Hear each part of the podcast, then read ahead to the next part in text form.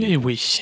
Qu'on verra des gens rejoindre cette, euh, cette merveille. tu parles de moi. oui, oui. moi, j'espère. évidemment, évidemment. Il est généreux moi. oui, je, ben, je, suis assez généreux quand même en, général. Ça dépend, ça dépend. Des fois, je peux, euh, je peux vraiment être pas. Euh, des fois, ça, ça, dépend tout le temps. Puis là, en plus, comme j'ai beaucoup de sommeil manquant, euh, les rumeurs veulent que dans ce temps-là, je suis moins gentil. Fait que là, ah oui, le, seuil de tolérance euh, atteint un point maximal, surtout avec des bagages puis des, aéroports. Ah non, ah, dans ce temps-là, t'as pas envie d'avoir des commentaires par rapport, là, tu sais, de. Je sais pas, là, hey, là t'aurais pu mettre un autre chandail ou je sais pas quoi. Comme ben oui, il est rose avec un, avec un Winnebago dessus. C'est épouvantable. Ah, ouais, c'est ça. euh, euh, bon, ça a l'air de fonctionner. Jean-François vient d'arriver dans le chat, donc euh, c'est sûr, tranquillement, pas vite. Christine qui arrive. Euh, bon, c'est parfait, ça. donc, ben, les, on commence doucement. On commence doucement. Puis, ben, c'est ça, les gens qui, les gens qui te suivent ben, peuvent te retrouver sur cette tribune-là pas mal tous les lundis soirs, à moins qu'il y ait un problème. puis, c'est ça. Ben, tu Moi, nous, pas avoir de problème. J'ai de moi, j'ai euh, juste avant d'entrer en scène, ben, j'ai mis, euh, j'ai mis fin à, mon partenariat avec Agora Underground pour me concentrer sur d'autres projets, puis suite à des, décisions et tout ça. Fait que je vais continuer, je vais continuer avec Yann et Frank, que j'apprécie beaucoup. J'espère pas trop, euh, au contraire des autres collaborateurs, m'essuyer mes, mes grosses godasses pleines de boîtes sur leur tapis. Je pense que je fais quelque chose de correct, en tout cas, jusqu'à ce soir je vais déraper. C'est à soir que tout est cancellé. C'est de l'auto-sabotage. Je me tire dans le pied. Je vais être vulgaire, être épouvantable et ne pas avoir. Non, peut-être pas de vulgarité, là, mais je, vais, je ne vais pas en démordre sur la, Norvège. Alors, sans plus attendre. Ben oui, ben alors que c'est ça, il y a quand même pas mal de gens qui se sont joints. Jimmy, Eric, Alexandre, Bob, Gabriel de Music Man, Isabelle. Euh, écoute, euh, c'est pas mal. Je, reconnais des noms. J'ai connais des noms. J'ai raté l'intro, hein, mais c'est pas le live du euh, mercredi soir. Demandez-moi pas de faire des intros de même à tous les jours. Là, On veut une imitation maintenant. vous, allez me, mettre dans la map. Non, mais justement, tiens, regarde, il parle d'intro. Il y a assez de monde qui sont là. On est rendu à presque trois minutes. Fait qu'on part la petite intro du débrief. À part-tu la petite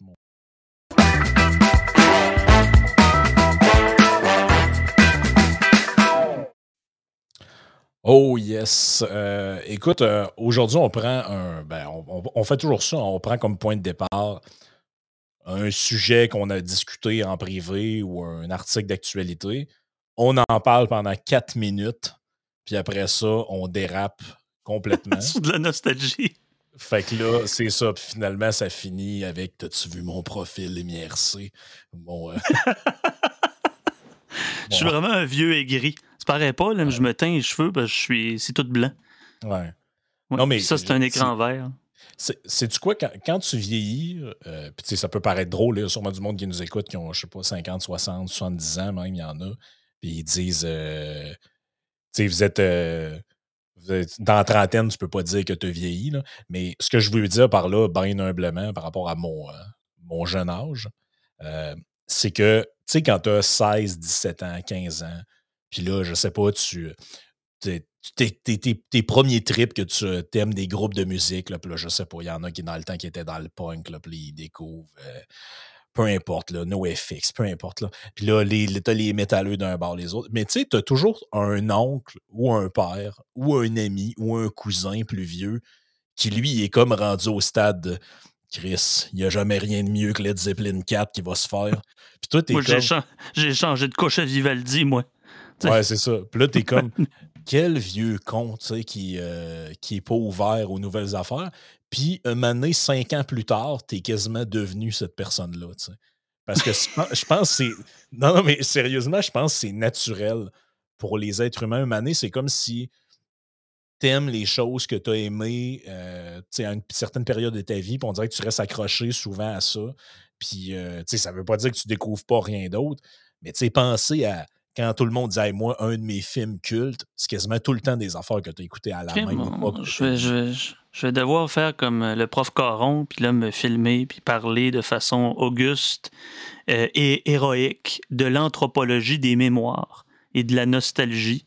Et euh, ça va être pas du tout politique, puis ça va pas cadrer dans, dans votre émission. Puis là, vous allez faire comme encore plus mouton noir qu'il l'est. Mais bon, sujet de ce soir, Hey les salmon. Donc, s'il y a quelqu'un qui parle le nord ou le, le Dansk, eh bien vouloir euh, me, me, foutre la paix parce que ce soir, ben, j'aurai pas de bons mots à dire aux, Norvégiens.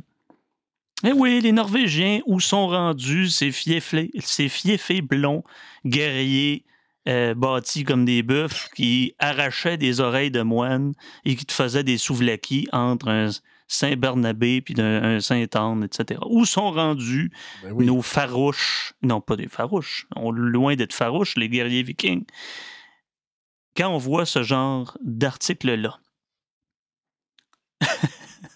quand on voit, écoute, ah je sais, quand tu as de l'argent, quand tu as de l'argent, puis tu sais pas trop quoi en faire, ben c'est un peu ça, en l'occurrence. Le royaume de Norvège, le royaume de Norvège, hein, qui est possiblement par tous les caribous du Québec le modèle à suivre. Bon, peut-être en matière de santé, en matière d'exploitation minière, en matière de bien des choses. Je l'en conviens. Mais quand tu as, excusez-moi, j'ai le chiffre exact, 1 trillion 136 milliards 144 millions 193 600 dollars euh, dans ton fonds souverain, c'est euh, Yann qui parlait de ça. Ben oui, c'est ça. Exactement. Ah non, plus rien. Là, je l'ai traduit en français pour que ce soit plus évident pour les auditeurs. Là, mais quand tu m'as envoyé cet article-là avant, parce que tu dis, on pourrait parler de ça, puis tu me garoches ça, je commence à lire ça.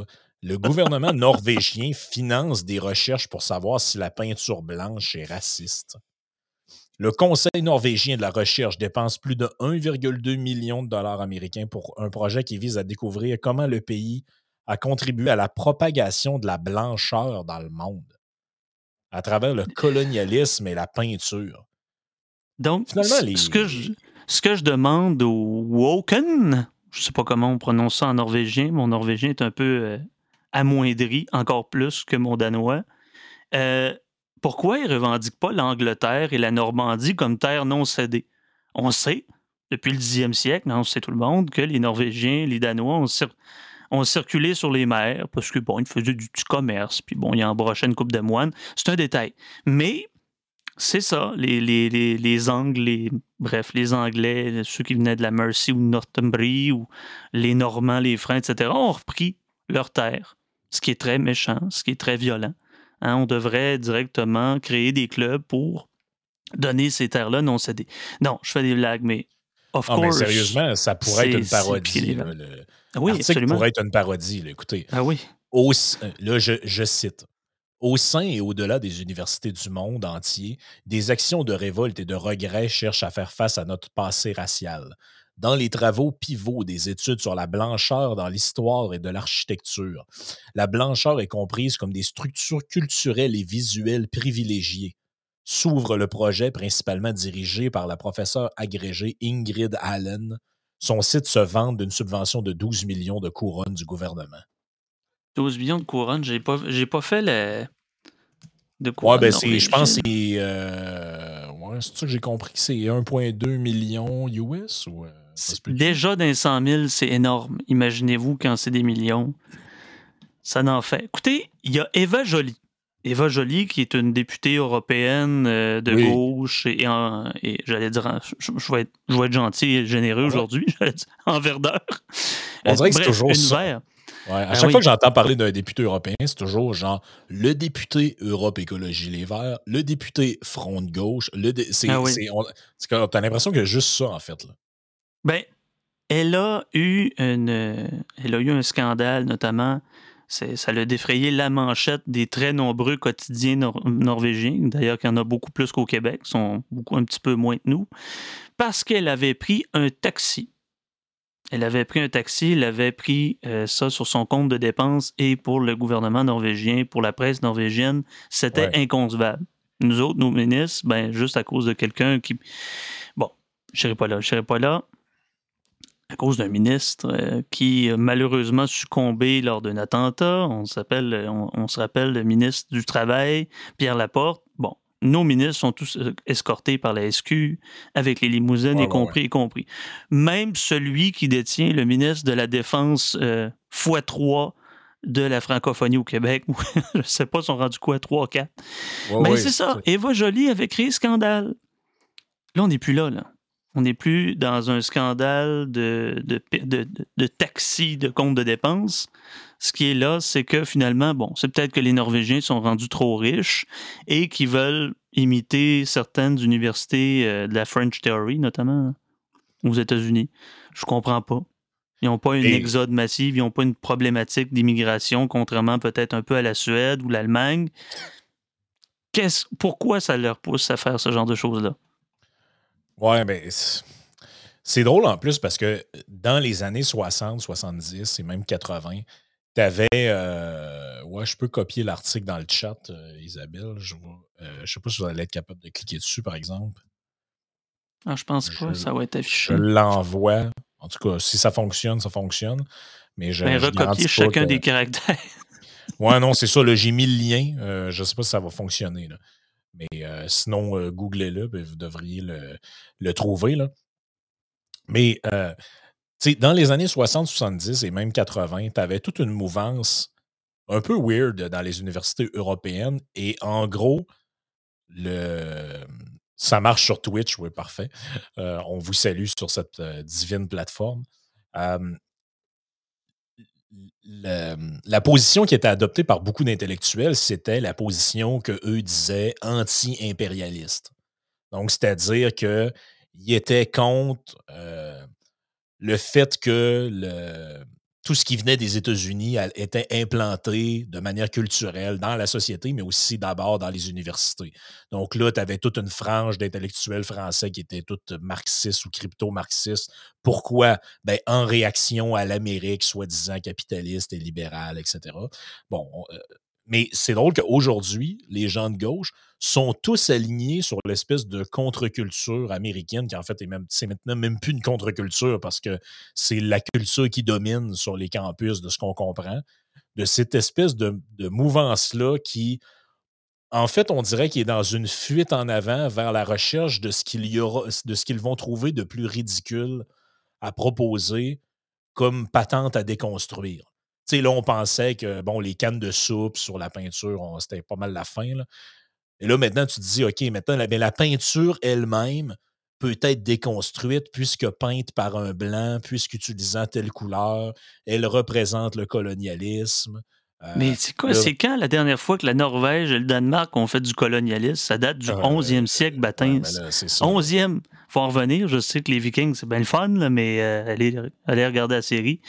Mais écoute, pour un pays qui donne presque 1,5 de son revenu national brut à l'aide publique au développement, écoutez, c'est 37,8 milliards de couronnes norvégiennes qui ont afflué en 2020, euh, en 2019, excusez-moi. Euh, ils n'ont pas racheté leur karma en faisant de l'aide publique au développement. Ils n'ont pas, justement, avec l'usufruit, parce que c'est vraiment ça. D'ailleurs, c'est Yann qui en avait parlé, je pense, l'année passée, en disant que juste sur le fond souverain de la Norvège, le pays pourrait vivre assez longtemps sans taxes, sans impôts et sans euh, prélèvement à la source du revenu. Ce qui est quand même extraordinaire, n'est-ce pas? Mais ben oui. Il est où le rachat de son karma? C'est-tu parce que, sincèrement, j'ai de la misère à comprendre? Ben, c'est ça qui arrive à un moment c'est que, tu sais, l'espèce d'auto-contrition qui en finit plus euh, sur, là, je, je, je, regrette d'être une personne privilégiée, ta, ta, ta. Et puis en plus, c'est que c'est, en fait, c'est ce qui est le plus, ce qui est le plus ridicule un peu là-dedans, c'est que c'est une négation, tout ça, en fait, de l'histoire, de la spécificité de tous les peuples. Parce qu'en fait, ils veulent plaquer une espèce d'histoire universelle complètement fantasmée qui, est un peu basée sur la, le, clivage racial qui préexistait aux États-Unis euh, dans à l'époque de l'Alabama et de tout ça. Euh, où bon, les Blancs et les Noirs n'avaient pas le même statut euh, légal. Et là, c'est comme si toute la réalité devrait être interprétée à l'aube de tout ça. Oui, mais vous faites juste aller au Québec, puis vous voyez bien que les luttes de pouvoir se sont organisés pendant des siècles autour du fait français versus anglais. Anglo-franco. Les frogs contre les têtes carrées, si vous voulez qu'on le dise en termes vulgaires. Mais ça, là, il n'y a pas de minorité visible là-dedans. C'est quand même des rapports de pouvoir, de la domination, euh, de, l'humiliation, euh, des gens qui, ont, essaient d'avoir le dessus sur les autres. Euh, je veux dire, nier ça, puis arriver avec des concepts comme le white privilege, le colonialisme. Je veux dire, le Québec, ne parlez jamais du Québec en utilisant des termes comme colonialisme. Mais c'est quel colonialisme que le Québec a fait? Quand est-ce que c'est arrivé, ça?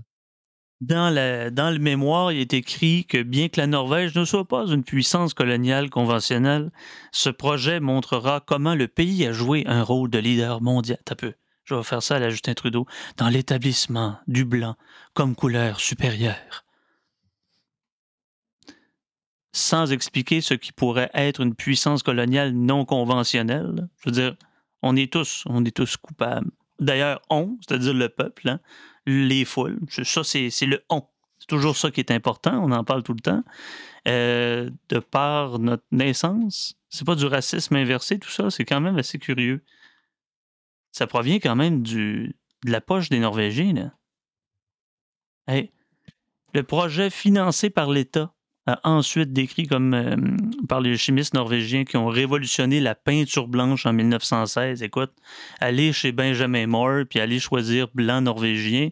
Vous allez probablement voir ma couleur de peau parce que j'ai pas pris de bronzage depuis 1991. Excusez. Juste euh, répondre à Isabelle qui pose la question si l'édito et les billets du prof Coran recommencent cette semaine. Oui.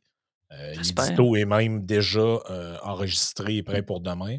Euh, le prof Caron, normalement, c'est fait aussi. Donc, euh, oui, euh, tout ça recommence. Normalement, même le live du mercredi, s'il n'y a pas de changement, devrait revenir aussi.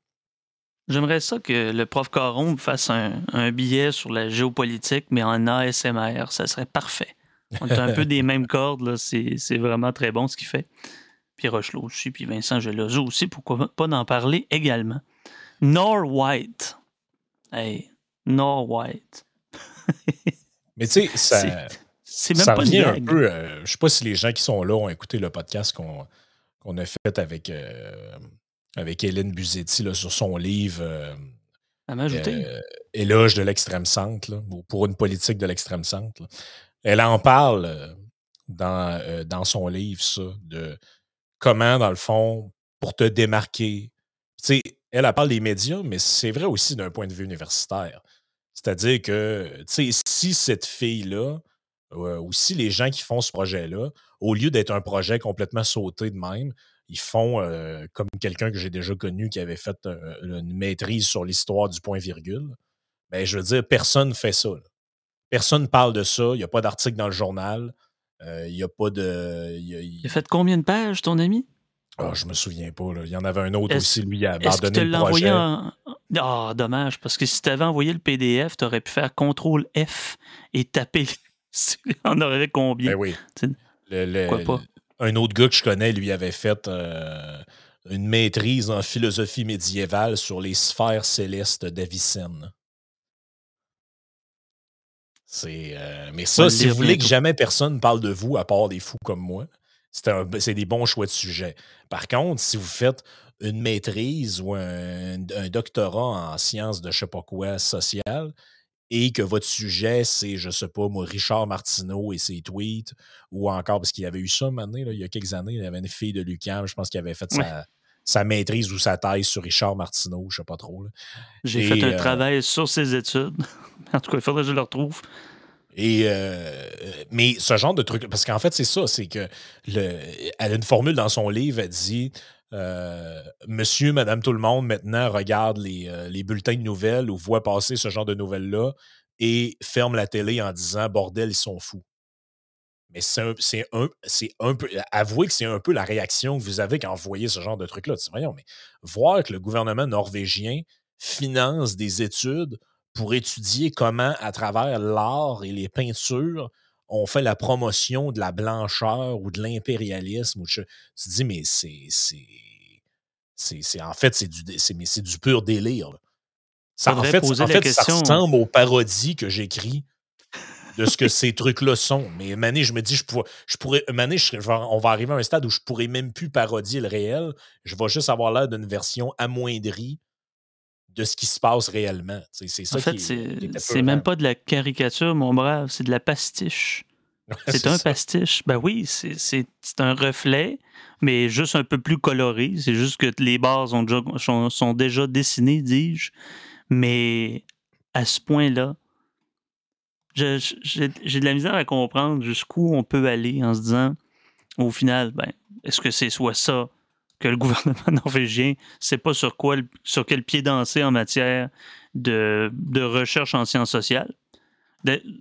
pour ça que je voulais pas faire mon, doctorat ou peu importe, parce que je me dis, tout a été dit là, en géopolitique ou en relations internationales. Il peut juste y avoir des événements d'actualité qui peuvent nous offrir une certaine recherche. Regarde, j'ai mon, mon professeur à l'Université de Sherbrooke voulait faire son euh, doctorat sur l'Union soviétique en septembre 1991. il a dû complètement déchirer ça. Et qu'au final, on est un peu pris avec l'actualité. Bon, je parle juste des, sciences politiques, de la politique appliquée.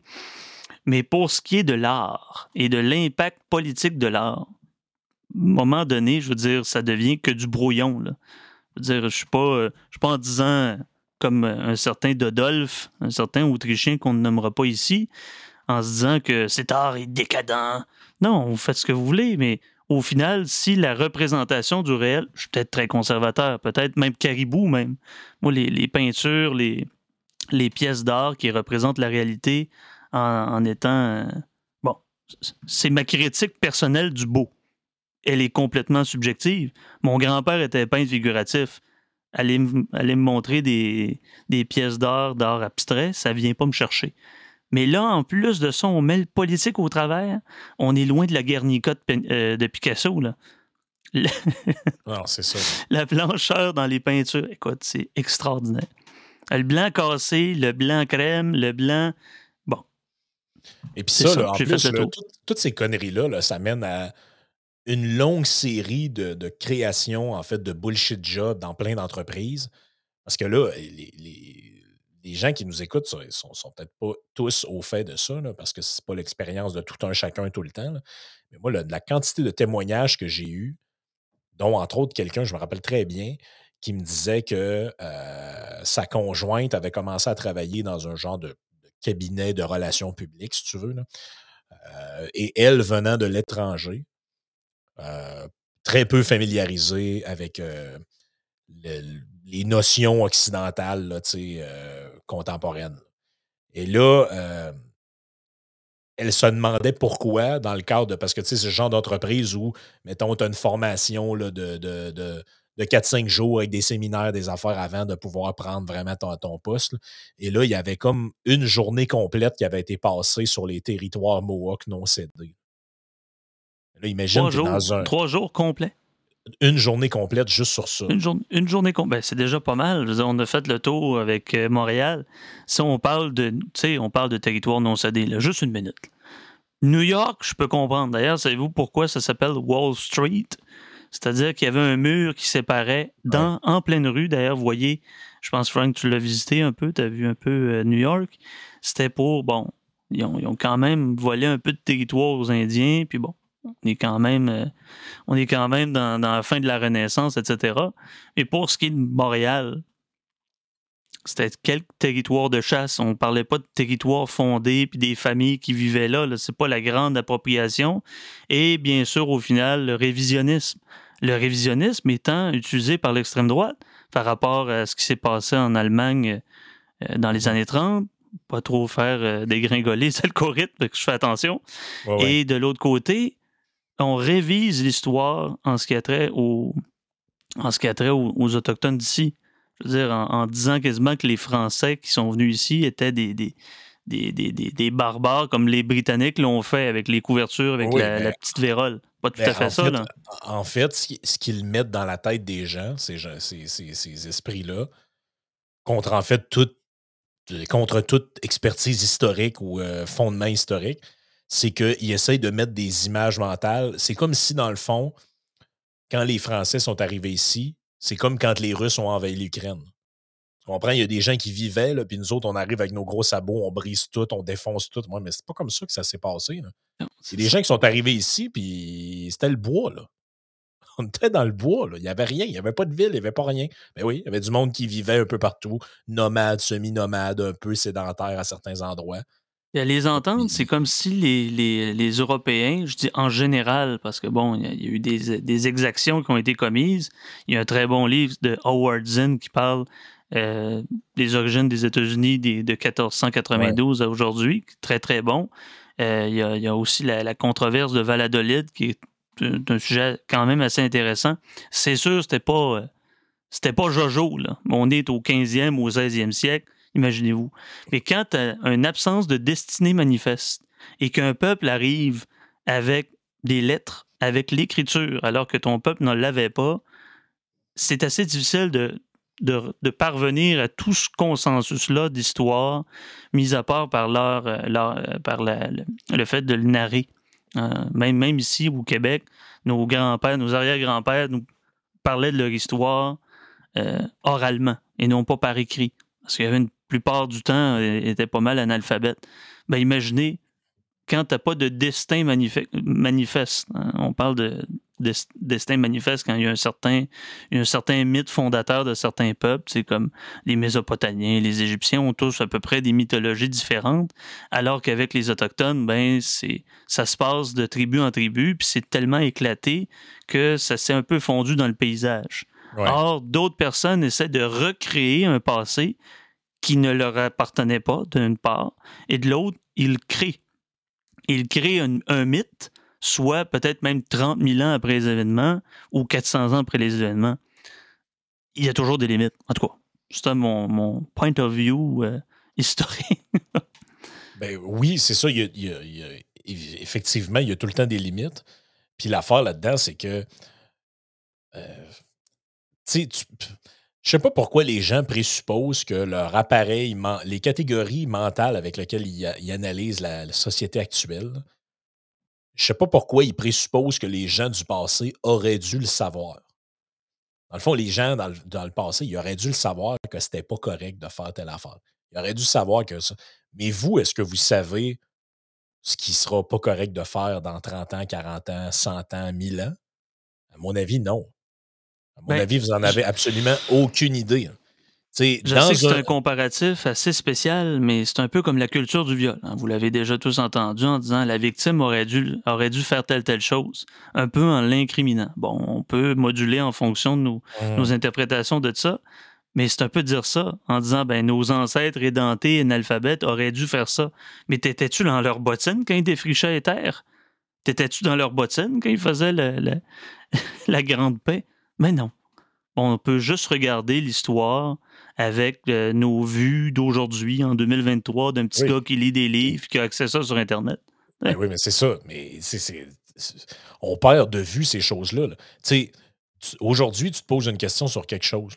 Moi, je fais, une des raisons pour lesquelles j'aime beaucoup Internet et entre autres les Wikipédia de ce monde, c'est pas, pas parce que c'est des sources d'informations nécessairement super fiables, mais c'est parce que des fois, tu lis un livre, puis tu te dis, ah, c'est quoi déjà cette affaire-là? Ou c'est quoi ce mot-là? C'est la première fois que je vois ce mot-là. Ou c'est quoi que ça. C'est qui tel auteur? Tu vas lire sa fiche, 4-5 minutes. Là, tu t'es fait une idée, grosso modo, de qui on parle. Tu te dis, j'y reviendrai. Mais n'oubliez pas qu'à une certaine époque, là, euh, pas si lointaine, il n'y a rien de ça qui existe. Tout fonctionne sur l'autorité. Tout fonctionne sur la crédibilité que tu accordes aux clercs, c'est-à-dire les curés, les intellectuels. Euh, les gens n'avaient pas l'information que nous, on a aujourd'hui. Même l'idée, même l'idée que nous, on a dans notre tête, que genre un humain égale un humain. C'est récent, là, ça. Ben oui, si vous allez au vu du libéralisme, ça date du 18e siècle. Imaginez-vous, avec la transformation du langage puis des technologies, essayez d'avoir une lunette adaptée au passé. Imaginez, il y a des gens qui ont de la difficulté à, à voir d'autres cultures à nos temps présents. Imaginez si on doit en plus interpréter des cultures dans le passé. Quand tu, lis les Grecs, euh, quand tu lis les, Grecs, entre autres Aristote, c'est fascinant comment Aristote euh, justifie l'esclavage par des arguments qui aujourd'hui paraissent ridicules. Mais ce qui est fascinant, c'est de voir comment il en est tellement convaincu que euh, ça te montre à quel point, à l'époque, c'était une réalité que personne questionnait, en fait. C'était normal. probablement que même lui aurait trouvé normal d'être fait esclave par quelqu'un d'autre à un moment donné, parce que c'est l'idée que tu ne peux pas marchander quelqu'un, c'est assez récent. Là. Pour tout le reste de l'histoire, imaginez-vous l'interprétation d'une interprétation. Il faut être prudent. Peu importe les livres de philosophie ou d'histoire que vous, lisez, soyez prudent avec l'actualité d'aujourd'hui, mais encore plus quand c'est l'actualité du passé. Alors, euh, je ne sais pas si dans l'université où va aller ces fonds-là, on est, bref, dans, cette, euh, l'histoire de la peinture blanche, mais j'aimerais ça aller faire un tour c'est sûr, je vais aller en Norvège dans les, prochaines, années, Norvège et Danemark. Je vais aller promener, je vais faire un photo-reportage. Je vais dire, mais pourquoi? Qu'est-ce qui étudie là-dedans? J'imagine que les universités qui étudient l'histoire, la politique, la culture ou, l'art, pas juste ça qu'ils font, là. Là, on insiste sur une anecdote. Est-ce que c'est vraiment généralisé? On va donner quand même la monnaie de la pièce aux universités norvégiennes, sont parmi les meilleures dans le monde. OK. Mais.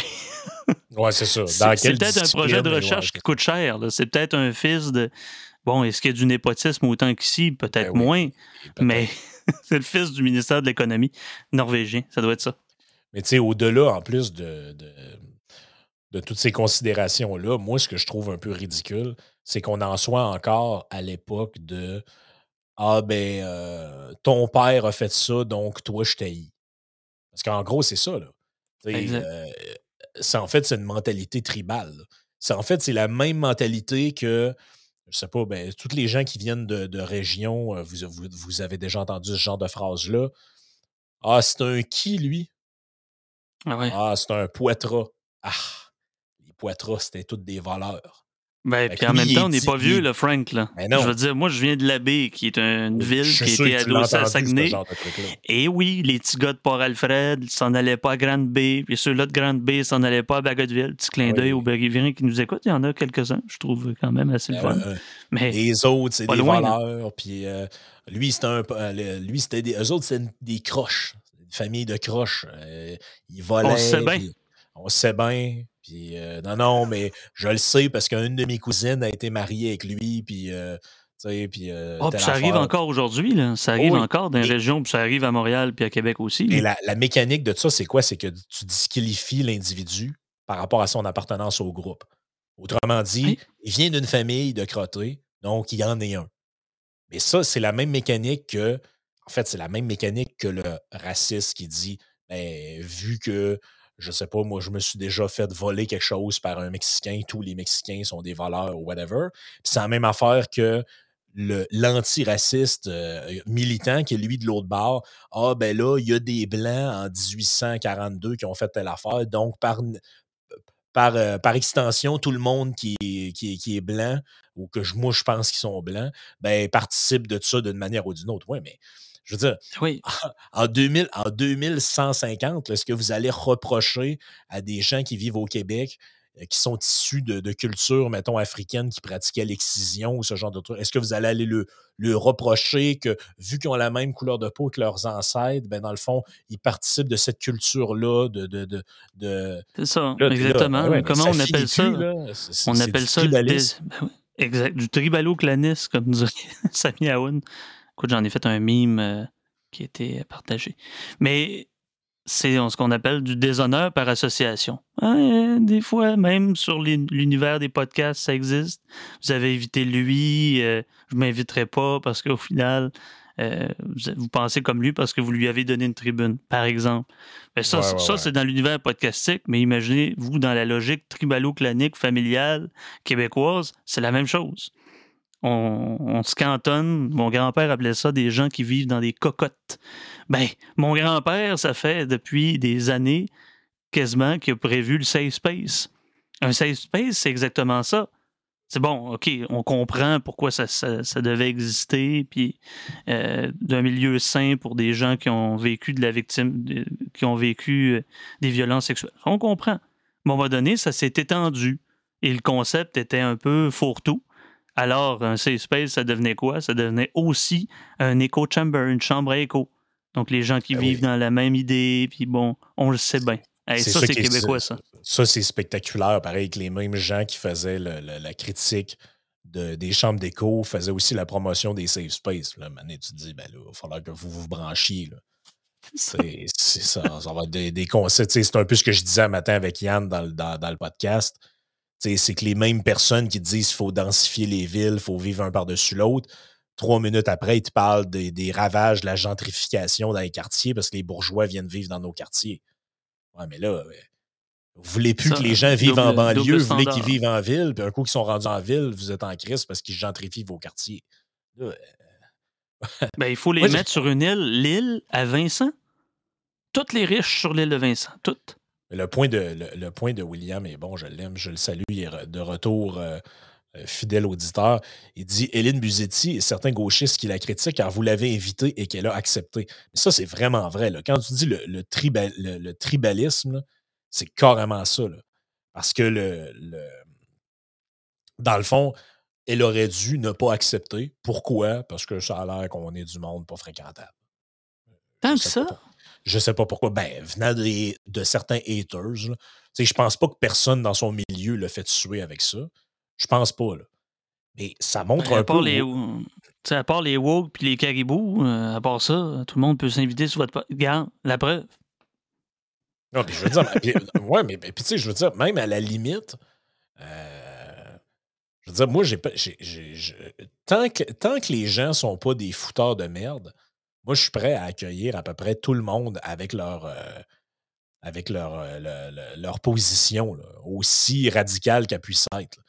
Le problème, c'est que la part de personnes qui ont un jugement dans les gens qui ont des opinions en dehors d'un certain consensus est quand même assez faible.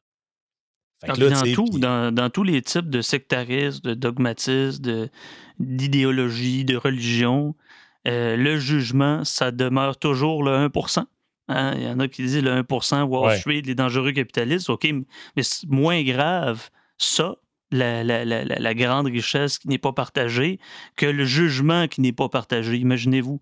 Ça, c'est quelque chose. Marx n'en a pas parlé dans son manifeste. Mais c'est ça. Je veux dire, euh, si le jugement n'est pas partagé que par l'éducation, par une certaine instruction, je dis une certaine, c'est pas l'instruction qui te donne le jugement, c'est bien ton expérience de vie, tes expériences, ton empirisme, peu importe, et ton éducation, à savoir comment tu vis que le monde. Le jugement n'est pas partagé par plusieurs et non pas, non, pas par ceux du ministère de, je ne sais pas c'est quel ministère en Norvège, qui partagent leurs deniers publics. Gabriel qui demande comment on va avancer si les deux positions ne se parlent jamais. Bien, sais-tu quoi? une des parties du problème, je pense, c'est qu'on ne fait que considérer qu'il y a deux clans tout le temps. Les bons, les méchants, la gauche, la droite, les nationalistes, les mondialistes. Alors que en réalité, on pourrait penser que, bon, tu regardes notre, petit cercle, Yann et Frank et compagnie. Ah, ben, c'est, eux autres sont d'un bar. Ouais, mais je veux dire, Sam et Vincent sont souverainistes, les autres le sont pas. Peut-être même, je le sais, je le sais même pas, en fait. Je n'ai jamais même posé la question au prof Caron. Le prof Caron, il est pessimiste, Yann, il est plus positif. Euh, on a toutes des spécificités, on n'est pas d'accord sur toutes. Fait que, ça, c'est déjà un, point. Reconnaître qu'on n'est pas deux tribus, mais qu'on est une multiplicité de gens avec des, des, affinités ou des. c'est ça. Il faudrait voir psychologiquement pourquoi on se, on se remonte d'un brancard en se disant quelqu'un est d'une autre position que la mienne. On le conçoit. Bon, lui, du Parti libéral, lui, péquiste. On voyait ça souvent. Euh, pourquoi se mettre tant à la défensive? C'était une famille de rouges. Ben oui. Pourquoi être sur la défense? Vous n'avez pas de prise de position. Vous ne faites pas partie là, de, de, ces organes de pouvoir. Donc, comment et pourquoi vous êtes sur la défensive quand des gens n'adoptent pas vos positions? C'est. Peut-être que je ferai mes recherches là-dessus. Euh, je pense que Parce que Camille pose un peu la, même question. Ou peut-être c'est Camille, je ne sais pas si euh, je ne je veux pas la mégenrer ou le mégenrer. mais parce que je ne vois pas de photo. tu sais, je pourquoi les gens font ça? Je pense qu'il y pense qu'il y, a une tendance un peu naturelle à s'associer à, des, à, un groupe ou à un clan. Ça, je pense c'est vraiment, tu sais, je veux dire, euh, faites juste regarder dans votre entourage. OK, c'est Camille. Merci, Camille. Euh, faites juste penser à votre entourage. Quand on, je me souviens quand j'étais petit, on avait des, on avait des chicanes parce que tu avais genre Team PlayStation et Team Xbox. Ah oui. Je n'ai même le, même le mode. Tu sais, mais je veux dire, t'es, rendu à faire des chicanes quasiment identitaires à cause d'une console de jeu. Puis avant, ben, c'était Nintendo, Atari, puis whatever. Là. Mais, euh, ou, euh, ben, faites, sérieusement, essayez de trouver quelqu'un dans votre entourage qui n'est pas soit Team PC ou Team Mac. Ben, qui vous dira pas que. Ben oui. Pepsi Coke. Qui vous, qui vous dira pas que un est de la merde si l'autre l'est pas, ou je sais pas, Android, Apple, whatever. On, est naturel. Je pense que vraiment, on a, on a une tendance, je pense, naturelle à considérer que nos choix sont meilleurs que ceux des autres. C'est ça. Ça, c'est vraiment vrai. Euh, même si on essaie de se garder loin de cette tentation-là, on le pense pareil au fond de nous. Tu penses que ce que tu fais, c'est la meilleure affaire que tu aurais pu faire, c'est que c'est normal, tu le rationalises comme ça pour, euh, pour pas devenir complètement fou. Puis, ben, à un moment donné, ça, ça porte à quoi? Ça porte à t'associer aux gens qui ont fait un peu des trucs euh, comme toi t'as fait. Puis, ben, ça fait en sorte qu'on a tendance à se voir des clans, un clan de ci, un clan de ça. Puis, mais c'est comme ça que sont, c'est comme ça que naît l'esprit de clocher aussi. je veux dire, ah ouais. Euh, je parle ah de, de, de tribalo-clanisme agro-catholique parce que c'est la seule chose que j'ai pondu d'original dans ma vie à titre de conseil. C'est-tu juste ça? Peut-être deux, trois, mais bon, je suis pas un, penseur ou un idéologue, je fais juste de l'ironie là-dessus. J'avais parlé, j'avais parlé de ça à, Mathieu Bocoté, puis il avait mis ça de côté, justement, excusez, une répétition. Mais en faisant fi de cette logique-là où on s'intéressait à des groupes en fonction de nos, de nos défenses et de nos capacités en tant qu'individu dans une nation. Mais là, un individu, ça pense pas, c'est des foules, c'est les masses qui pensent. C'est les, les, foules. Écoute, Mao Tse-tung disait quoi? Le peuple seul est créateur de l'histoire universelle. T'appelles ça le matérialisme historique. Allez voir ça, en tout cas. C'est une, expérience de pensée. On, a vu ce que ça a fait avec la révolution culturelle. Mais bon, il ne pas être de mauvaise foi non plus. Hein.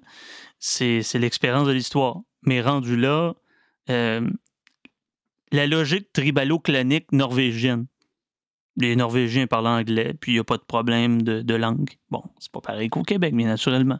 Norvégiens, euh, les, Danois, les Suédois parlent en moyenne deux, trois langues, et leur identité n'est pas euh, brimée ou ne se sentent pas dans, une, euh, dans, une, dans un sentiment défensif. En tout cas, mais bon, peut-être dans les équipes sportives, c'est autre chose, mais c'est pas, euh, pas comme en France ou en Algérie où ça se pitch des, cocktails Molotov quand ça perd et quand ça gagne. En tout cas, je, sais pas si les, Scandinaves sont plus civilisés que les Français, mais c'est pas, pas vrai. Il y a des, Français qui sont civilisés aussi. Mais, euh, oh, je sais qui est Camille. Camille, elle, euh, parle le suomi, elle. Elle parle le, le finnois, pour être exact. C'est la même. Voilà. Et qu'elle a vu, elle a probablement vu le, drapeau de la Norvège, ça lui a fait. Vu comment on a euh, des, auditeurs euh, cultivés. Euh, oui, il y a le Ninorsk qui est le Bokmal que Camille nous dit. Oui, effectivement, il y en a qui pourraient mieux me dire que moi, meilleur linguiste que moi, mais qui sont aux alentours de Oslo. Puis bon, les frontières norvégiennes, c'est un pays qui est étendu énormément sur le long. Puis malheureusement, écoute, devrait faire des procès aux banquises parce que ça a l'air qu'en hiver, c'est pas mal blanc. Alors, euh, je ne sais pas si les météorologues vont s'allier avec les, gens qui font des études en matière culturelle. Ah. Ouais, c'est ça, là. les ah. banquises. ben oui, écoute, c'est vrai. C'est vrai, Frank. Voyons, l'iceberg qui a fait couler le Titanic. De l'impérialisme blanc, ça? C'est un, gros bloc de glace blanche. Oh oui, écoute, euh, c'est, moi, je pense que ça devrait, on devrait repeinturer, en fait, les, les icebergs ou quelque chose comme ça. Ça, oui, ben oui. Ça, pourrait permettre de, faire un genre de rééquilibrage. Ouais, parce que ça aussi, c'est le. En fait, le, c'est comme si. Il y a, deux affaires là-dedans. D'un, on n'est pas capable de, de. En fait, plusieurs choses. D'un, on n'est pas capable de regarder le passé pour ce qu'il est. On est obligé toujours de le regarder avec les lunettes euh, contemporaine, avec toute la, la, quincaillerie morale qui vient avec, toute la ce que Nietzsche appelait la moraline. Oui. Euh, et puis tout le ressentiment qui vient là-dedans. Deux, on est incapable de tolérer l'existence de ce passé-là. Et trois, qui est le corollaire de deux et un, on cherche à réparer ce passé-là. Mais vous, en tant qu'individu, si vous avez manqué de respect dans votre vie avec des gens, à des gens que vous avez fraudé, volé, peu importe, vous pouvez essayer de réparer les torts que vous avez causés. Vous pouvez, je ne sais pas, moi, donner du temps, euh, proposer à la personne que vous avez blessée de l'aider à faire quelque chose, elle accepte. Peu importe. Ça, c'est votre vie. Mais collectivement, on ne peut jamais rien réparer. On peut pas. même individuellement, je veux dire, euh, essayer de réparer un litige, si vous vous entendez à l'amiable, va quand même avoir du ressentiment, comme tu l'as dit, de l'aigreur ou de la vengeance, de la rancune. Mais au final, c'est pas essayant, c'est pas en essayant de se faire pardonner presque de façon chrétienne, c'est d'essayer au moins de faire en sorte que la victime ou la personne que vous avez blessée se sente mieux avec ce que vous avez fait pas en essayant de racheter votre salut, la paix de l'âme, alléluia, euh, va des rétro Santana. C'est pas ça. C'est tout simplement de, d'essayer de coexister avec la personne avec qui vous avez eu un, rapport litigieux. Mais là, quand ça se passe avec des Autochtones il y a 500 ans, c'est assez dur. C'est dur de faire un contrôle amiable avec ces gens-là, à moins que vous, vous jouez au Ouija. Bon, ça, c'est une autre histoire. Ouais, c'est, ça. c'est ça. C'est dur en plus d'expliquer comment une des nations que tu regardes, tu te dis, mais comment, comment cette merde-là a pu arriver en Norvège, pareil? on a comme.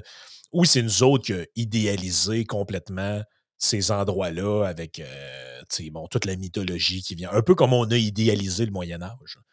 Je parlais avec des gens à un moment donné, justement, qui étudiaient en, en histoire médiévale, puis ils disaient euh, la science-fiction et les films ont beaucoup contribué à ce que, bon, les princesses, les dragons, les, chevaliers, la table ronde, le Saint Graal, tout ce, que tout ce que vous voulez, ça a beaucoup contribué à une espèce de, de, de, mythification de cette époque-là. En réalité, euh, c'était plus l'insalubrité crasse, les gens qui chiaient dans des, des, des, canisses. Euh, euh, puis qui jetait ça par les fenêtres de, la maison. Euh, faut pas non, pas, faut, pas non plus diaboliser. Non, c'est ça. Bon, tu vivais bien jusqu'à 40 ans. non, non, c'est ça.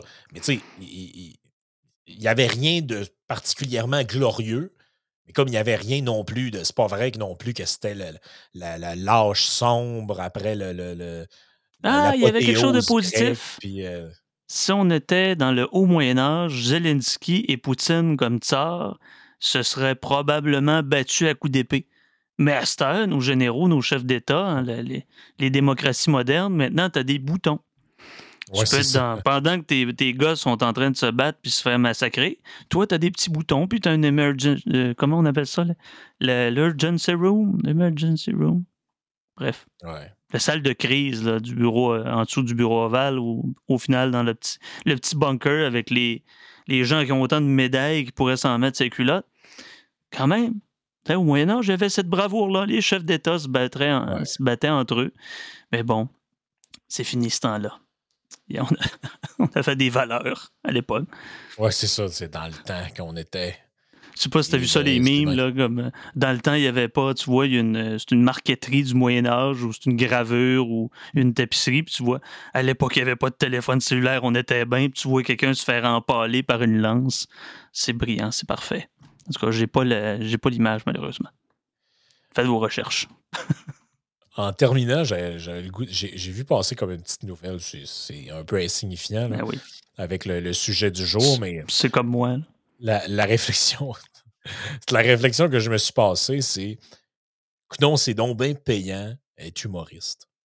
Moi, je pense que je vais, je vais faire des. Je sais pas, là. J'ai peut-être pas le talent pour ça, là, mais euh, je regardais ça passer aujourd'hui. Catherine Levac vend sa magnifique demeure pour près de 1,2 million de dollars. Wow! Quand même. Ben, c'est une industrie qui est très payante au Québec. Mais on en a. Est-ce qu'on en a tant mieux pour elle, là. J'ai absolument rien contre elle. Je l'ai vue, moi, elle, à l'époque où. Euh, à l'époque où elle n'était pas du tout connue, elle faisait la première partie de Jean-François Mercier. Je l'avais vue dans une salle de cégep. Ça fait pas si longtemps que ça, là, euh, quand même. Euh, mais quand même, là, elle a fait beaucoup de chemin depuis. pourquoi Frank, tu te lances pas comme humoriste? Ce serait pas pire? Un humoriste, c'est l'humour intelligent et politique. mais tu sais, c'est très La fameuse humour intelligent. On voit sa maison, là, c'est très beau. Là. C'est des grandes aires ouvertes. Euh, bon, ça, c'est moins le fun un peu, l'espèce de, céramique plein de couleurs dans, la cuisine. Mais quand même, c'est une belle place. On voit une grande table, bon, il y a un piano. C'est très. C'est bon, c'est bon chic, bon genre. attends, attends, attends. Attends un peu, remonte. Qu'est-ce que je vois là? De la peinture blanc crème? Ouais, c'est ça. Il y a beaucoup de blanc là-dedans. Hein. Quand est-ce que les Norvégiens vont pouvoir venir s'installer là, dans un Airbnb? Il faudrait, faire une étude sur l'appartement de Catherine Levac parce que ça fait la promotion de, du privilège blanc. Non, mais ça m'a surpris. Je me disais. Le, privilège mince aussi, ça, c'est une autre histoire. Oui, ça, c'est effectivement une autre histoire. C'est ça. Catherine Levac vend sa sublime demeure pour un montant de 1 199 000 La maison faisant partie du quartier populaire de Pointe-Saint-Charles. Je pense qu'on peut enlever le mot populaire, avec des maisons à 1 200 000, le plus grand peuple qui vit là. Euh, les photos sont sublimes, OK, oui, parfait. Mais euh, c'est. Je, suis un peu flabbergasté par ça, de savoir que ce, ce petit star system-là quand même des, euh, est quand même capable de, générer autant de cash que tant mieux pour eux. Là. C'est pas du tout. Euh, Le nombre de podcasts, c'est quoi les podcasts les plus populeux et populaires au Québec? C'est ceux-là d'humoristes. Est-ce que on pourrait se poser la question s'il y en a trop? Bon, euh, on peut pas niveler ça artificiellement comme ça a été boosté artificiellement. Puis là, j'entends des gens qui vont dire c'est sûr qu'ils sont subventionnés. Ben, ben, pour arriver à un point, il y a des limites à la ben, subvention. Mais ça, rendu là, s'il y en a trop, c'est le public qui décide. si les gens ne veulent plus écouter ça, euh, ça va mourir à un moment donné de sa belle mort. Quoique, que des fois, je, regarde des, trucs, des podcasts, entre autres, euh, qui sont. Euh, qui sont publicisés ou propulsés par Radio-Canada, qui ont des fois des émissions avec 50 vues là, tu te dis, OK, ils ont fait une levée de fonds. Il y a Oui, oui, j'ai vu la même chose. Il y, a, quelque chose d'un peu, il y a quelque chose d'un peu spécial là-dedans. Là. C'est, assez médiocre, en fait. Là. Je pense qu'il y avait le podcast de. Pas Olivier Niquet, là, mais. Euh, oui, oui, c'est ça, exactement. Un autre dans ce genre-là. Oui, oui. Il y avait un podcast avec des, invités, des gros invités, puis tout. Puis euh, j'avais regardé sa chaîne YouTube, il y avait zéro vue. Euh, pas d'abonnement. Puis là, je me disais, mais. Ben, c'est un privilège d'être. De un, c'est un vrai privilège d'être sur des podcasts, je veux dire, de s'accorder euh, des, des, vues, etc., que les gens nous suivent, nous donnent leur feedback. C'est toujours un grand privilège. Mais c'est quand même, on est un petit peu privilégié de faire des podcasts. Et là, je vais faire mon. Comment dire euh, mon moto auto-shaming, ça se dit-tu? Non, peut-être pas. Faut être, euh, tu sais, est-ce qu'on peut voir des gens qui ont moindrement de peu de sous faire des podcasts aujourd'hui? Euh, en tout cas, ça dépend. Ils se filment dans leur char et qu'ils disent que la Terre est plate, mais ça, c'est une autre histoire. Ils ont le droit. C'est une autre affaire. je pense que William a un bon point. Il dit quand tu es humoriste au Québec, bon, ben, en gros, ça t'ouvre les portes à plein d'autres affaires. Tu peux être acteur, animateur de radio, de télé, euh, il dit tout est niché au Québec. Ce sont souvent les mêmes qui sont mis de l'avant et ramassent l'argent. Mais ça, ça, je, ça, je l'avais remarqué. Là, je veux dire, des, humoristes qui deviennent euh, finalement animateurs de, de, de, télé-réalité. Après ça, ils deviennent animateurs de radio. Ils deviennent. Euh, d'ailleurs, d'ailleurs, dans certaines industries, ce que j'entends dire des fois, c'est que ça choque beaucoup de gens qui sont en fait des pros de ces domaines-là. Genre des gens qui sont vraiment formés pour être des, je sais pas, des présentateurs de télé ou whatever, des gens qui ont des, euh, des gens qui ont des compétences X, Y, Z, et qui finalement, on les dit Ah, mais laisse faire, finalement, c'est Martin Matt qui va le faire. Je nomme ce nom-là parce que c'est le premier qui me passe par la tête. Ben oui, c'est les meilleurs. Il y a Camille, Camille qui dit Tu fais de l'argent aussi en jouant dans des publicités. les publicités sont quand même majoritairement ceux qui vendent. Ben, on parle des grandes franchises, c'est Martin Matt avec Maxi, peu importe. T'avais avais Guillaume Le Petit Vierge avec Hyundai, mais ça, c'est l'histoire du passé. Je parlais des Vikings tantôt, c'est à peu près à la même époque. Mais au final, ça te donne quand même d'argent. eu Honda aussi, comme disait Eric. Oui. oui. Euh, par contre, ça vient. Euh, il y a une twist là-dedans qui, est, euh, qui à ne jamais oublier. Le, tu peux être sur un haut piédestal, mais tu peux facilement tomber en bas. Euh, Parlez-en, justement, j'ai vu passer des noms dans le chat. On ne reviendra pas sur l'affaire de Julien Lacroix, parce que je trouve que ça commence à être de l'acharnement un peu, les gens qui parlent de ça. Ben oui, exactement. C'est parce, que, ben, parce que moi, c'est juste à un moment donné, est-ce qu'on est est qu'on a de quoi de concret, oui ou non? Euh, est-ce que le gars, amenez-le dans la justice ou sacré, sacré à peine? Ben, c'est nos idoles. on ne passera pas, pas 10 ans là-dessus. Une idole, c'est pur et chaste. Encore là, la gros catholicisme. Il faut plugger ça à tous les sauces. Mais c'est ça, nos idoles sont pures et chastes, au même titre que les, les saints dans nos églises. Ils sont supposés d'être purs. Sinon, ils n'ont pas la bénédiction du public. Non, c'est ça. Mais euh, ouais, c'est. Euh, le risque est quand même élevé. Pensez, il y a beaucoup de gens qui sont complètement disparus euh, de la map. Puis je ne suis pas tous des gens qui étaient, qui mis millionnaires avec ça. Il y a des gens là, qui étaient connus, qui avaient un, segment de marché, puis qui étaient peut-être des fois vus avec, un bel avenir, puis peu importe. Et finalement, ben ça n'a pas marché parce que tu peux être cancellé aujourd'hui pour un rien.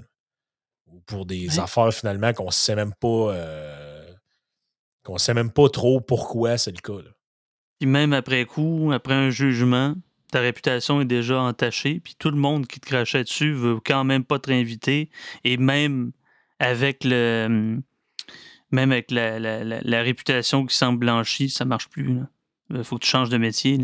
On parle pas juste seulement, puis on parle pas juste des allégations de, crimes sexuels notamment. On parle juste des oui-dire. Écoute, euh, beaucoup, beaucoup trop d'humoristes au Québec, mais en même temps, il y en a ah, beaucoup qui rentrent, puis il y en a beaucoup qui sortent. ouais, c'est ça. Il y a, un appétit pour ça, faut croire. Je ne sais pas ce que ça dénote de notre nation. Là. Euh, on est dépressif, on manque de vitamine D, fait que 8 à 4, 40 heures semaine, va venir les enfants. Un petit show d'humour à la fin de semaine, on fait garder les enfants. c'est tellement drôle, on revient à nos vies. Tu sais, quelque chose de très. J'irai pas dans, dans la, vérité de la, pas la vérité de la palisse, mais le bumper stickers de 11 c'est bien du pain et des jeux. Ben oui, mais c'est aussi ça. Là. On est dans une société de divertissement. On lisait un peu Guy Debord là-dessus, la société du spectacle. On essaie de décrocher. C'est quoi un divertissement? Ça vient de divertare. Ça veut dire diverger. On essaie de mettre nos problèmes de côté, puis de rire un bon coup, d'aller voir un match de hockey, se défouler, d'écouter des podcasts. Pourquoi pas le lundi? Ah Venez de rentrer lundi. Vous avez fait votre journée, vous rentrez peut-être. Vous écoutez le blond là, qui, qui, qui... fait des affaires. En tout cas, non, c'est que c'est ça.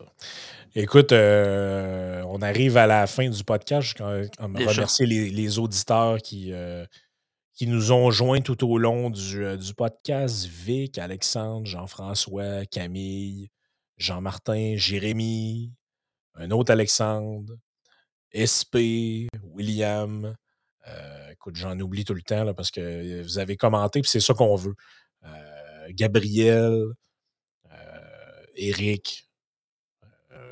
Euh, c'est ça qu'on veut, Isabelle. Ah on veut que les gens commentent. sur mon podcast sont venus ici. Fait que je les remercie de me suivre encore une fois.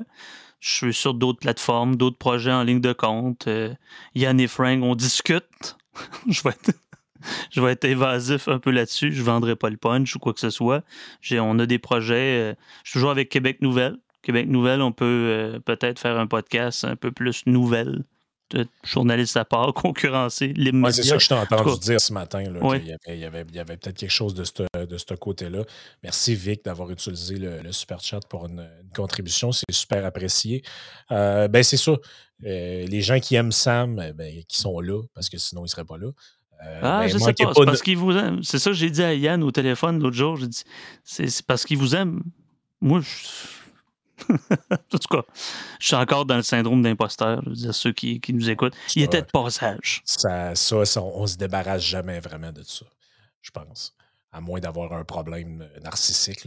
Mais euh, je, pense que tout le monde a, un peu ça à quelque part euh, dans, sa vie. Mais euh, manquez pas au rendez-vous de, du lundi soir, puis on vous tient au courant s'il si, y a d'autres développements pour d'autres choses.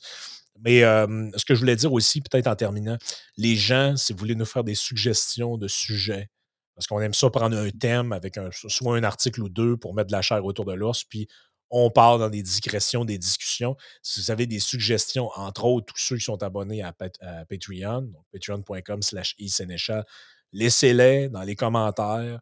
vous pouvez nous écrire sur Twitter, même ça, sur Facebook.